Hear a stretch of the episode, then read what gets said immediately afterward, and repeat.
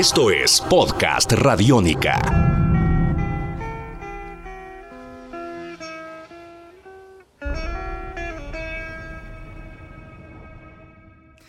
Bienvenidos a una nueva entrega en Descarga Radiónica, el lugar donde podemos hablar de aquellos videojuegos, cómics, cine, todas las cosas que nos apasionan y que tienen en estos momentos un espacio bien chévere en Radiónica junto a Iván Zamudio, arroba Iván Zamudio 9.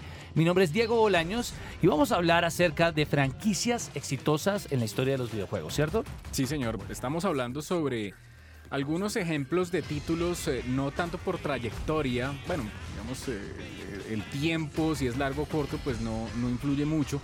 Pero básicamente es como la mecánica de los juegos, el argumento, las posibilidades que han brindado en términos tecnológicos y de igual manera el, em, el factor económico, las ganancias que han llegado a tener estos juegos a nivel mundial, pues han cambiado de una u otra manera los paradigmas en la industria.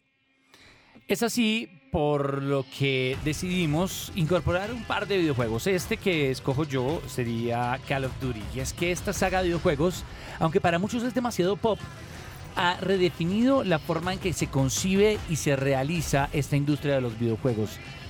Iván, tienen actores de la talla de Kevin Spacey haciendo capturas faciales para el argumento de una de las entregas de la saga.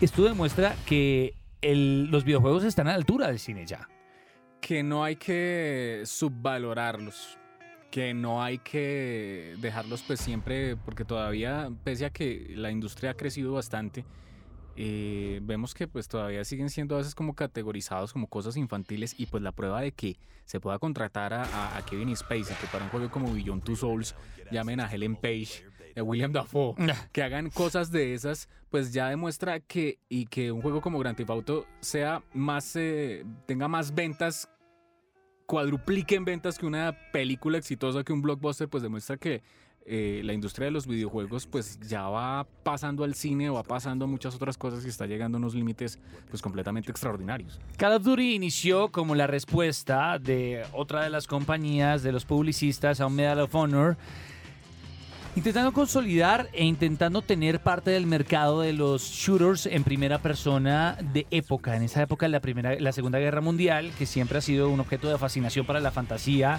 para la novela histórica y para los videojuegos. Pero posteriormente llegó a otro nivel y es que vemos un Call of Duty a razón de videojuego por año. Uno al año. Solo hay una franquicia que puede tener una distribución parecida en cuanto a porcentaje de juegos por año y serían los videojuegos de fútbol con licencias que cambian año, año tras año como FIFA o NBA o NFL, en donde usted cada año usted está seguro, Iván, que tiene que echarse la mano al bolsillo y comprarse un nuevo Call of Duty. Es una nueva forma de replantear el negocio de los videojuegos, ¿no? Y de trabajar aparte de eso, pues eh, a maneras monumentales. Eh, otra cosa, eso que usted dice de sacar un juego al año, también crea una noción bastante fuerte del jugador online. Y los jugadores online de Call of Duty son gente supremamente afiebrada. Y pasa lo mismo que con Grand Theft Auto.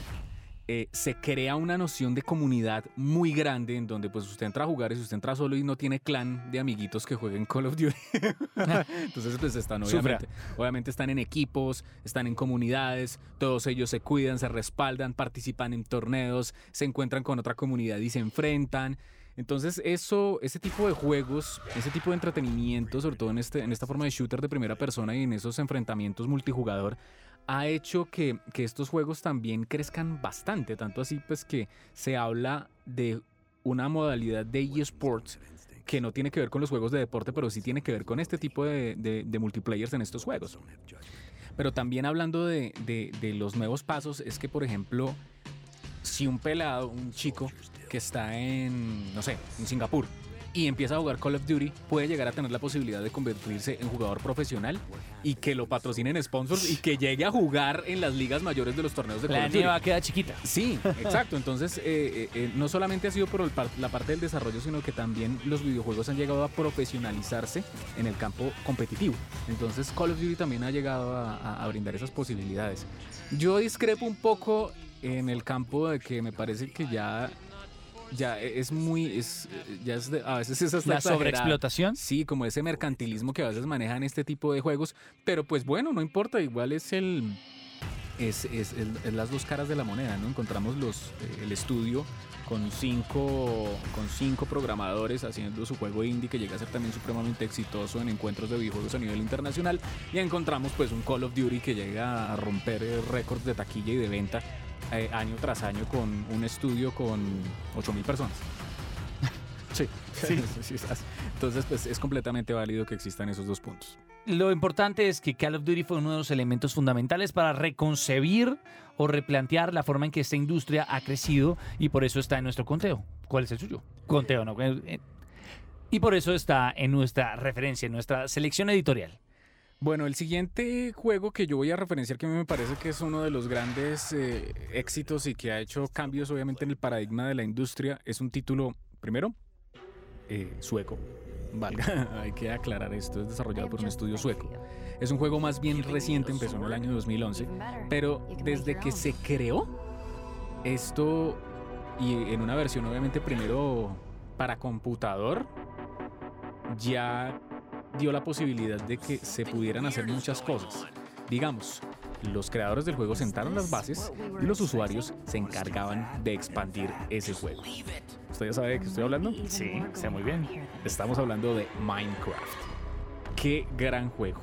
Es, Es una revolución. Es una revolución. Es una revolución que más allá de lo que comentábamos de Call of Duty, es una revolución en la forma en que el concepto de videojuego es planteado. Ya no es plantearle a usted un reto o plantearle a usted una aventura, es que usted construya, haga parte de ella y genere fenómenos como eh, el nuevo, la, la- la edición de aniversario de Mario, de Mario Bros.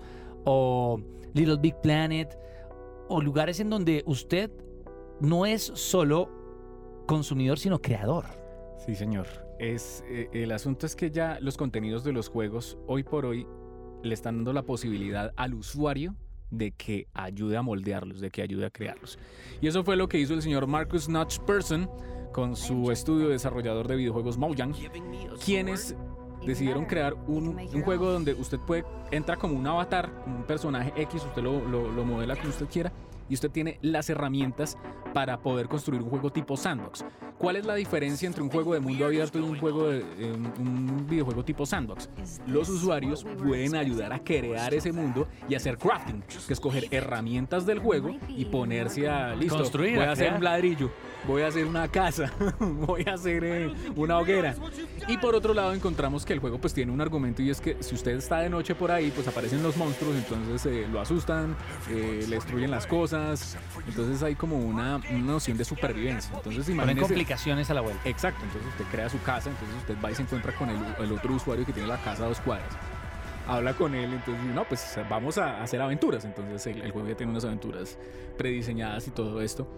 Con caras, sí, sí, o sea, el concepto de los cubos. Y que es muy sencillo. Sí, claro. Tiene una estética sencilla, una estética amable. Y eso hace que el juego sea algo muy simple. Usted diría que es como. La revolución de Minecraft es a los videojuegos lo que hizo Lego a los juegos, a, lo- a- a- a los juguetes. Es que es así. Es que es más, mucha gente ha llegado a, a comparar Minecraft con Lego. Lego viene, eh, Minecraft viene siendo el Lego de los videojuegos. O sea, tiene esa, esa posibilidad de que usted coja las piecitas y esas cosas. Es una marca que obviamente Microsoft la compró hace unos años. Eso ya, Mojang pues ya se tapó de plata literalmente con esa, con esa venta. Entonces eso fue un juego primero para computador. Después, por supuesto, lo compró Microsoft, lo empezaron a expandir. Ya lo encontramos, en Minecraft lo encontramos en dispositivos móviles. Acabaron de sacar una versión para, hace un tiempo para Nintendo Wii U. Sacaron una versión... eh, Ahorita hay una que tiene modo historia, Modo que nunca lo historia. han tenido. que nunca lo he tenido, que es un juego más de, de aventuras dentro de ese mundo. Es como el juego dentro de, Del el- juego. Del juego. Eso, eso fue un título que se llamaba eh, Minecraft Story Mode, desarrollado por los de Telltale Games. Que es, entonces ya se crea como una, un- un- ya se creó un universo, un universo alrededor de, de- de- de todo, de todo este asunto, de un juego que simplemente crearon seis muchachos en una oficina. O sea, una buena idea. Se volvió una, una propiedad intelectual masiva de millones de dólares. Así es que este es otro de los juegos que entra dentro de nuestra selección editorial de las franquicias más importantes de la historia de los videojuegos. Tienen una en mente, tienen una que les, ap- les apasione más, les guste más, les llame más la atención. Pues está la sección de comentarios, está arroba Iván Zamudio 9, arroba Diego Mao B. Esto fue otra entrega de Descarga Radiónica. Podcast Radiónica.